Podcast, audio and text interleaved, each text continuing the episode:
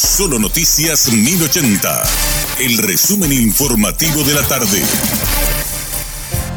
Hola, soy Richard Toñanes y este es el resumen informativo de la tarde. Permisionarios destacaron los resultados de la campaña de combate a la inseguridad en el mercado de abasto y afirman que en solo 15 días lograron erradicar en más del 90% el microtráfico y la presencia de Chespis. El pasado 1 de junio se dio inicio a la campaña Unidos por un mercado de abasto mejor que cuenta con el respaldo de comerciantes y vecinos del barrio San Pablo de Asunción. Karen Leguizamón, una de las permisionarias, manifestó que en un operativo realizado la semana pasada, en una hora y media ya se logró detener a 23 adictos a las drogas en el mercado, mostrando así los resultados favorables de esta campaña.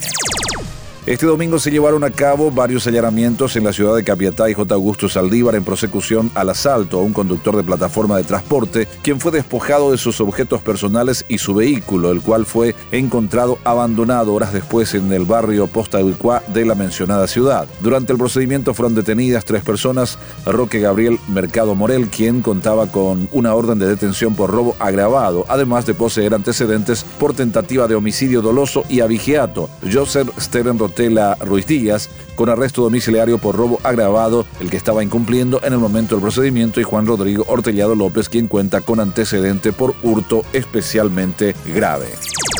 La Dirección General de Vigilancia de la Salud anunció sobre un brote de varicela. Si bien la cantidad de casos aún permanece por debajo del rango de alerta, se destaca que la mayor cantidad de personas con la enfermedad se observa en el Departamento Central y la ciudad de Asunción. Según datos oficiales, en lo que va de 2023 en el Paraguay, se han registrado 326 casos de la enfermedad. Se destaca que la mayor cantidad de casos de, en este brote se concentra actualmente en el área de Central con 85 casos confirmados y en la capital con 75 casos que totalizan 162 casos activos.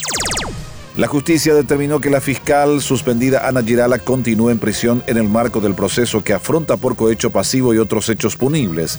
La misma es sospechada de liderar un esquema para lograr beneficios a partir de las investigaciones a su cargo. Para el Ministerio Público existen evidencias suficientes de que la misma solicitaba dinero o en su reemplazo algún material que sea de su interés.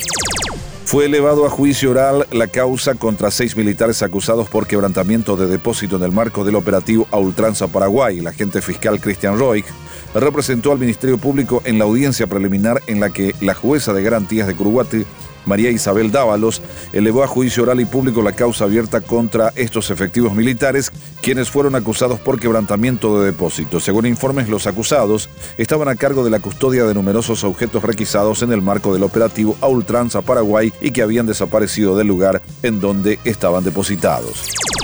El Ministerio Público emitió una orden de detención contra el hombre que suscribió el alquiler de la vivienda donde se registró días pasados el homicidio de Marcio Ariel Sánchez Jiménez, alias Aguacate. La fiscal María Mirta Martínez ordenó la detención de Wilson Pérez Centurión este lunes en prosecución del homicidio que se registró el último jueves en la ciudad de Pedro Juan Caballero.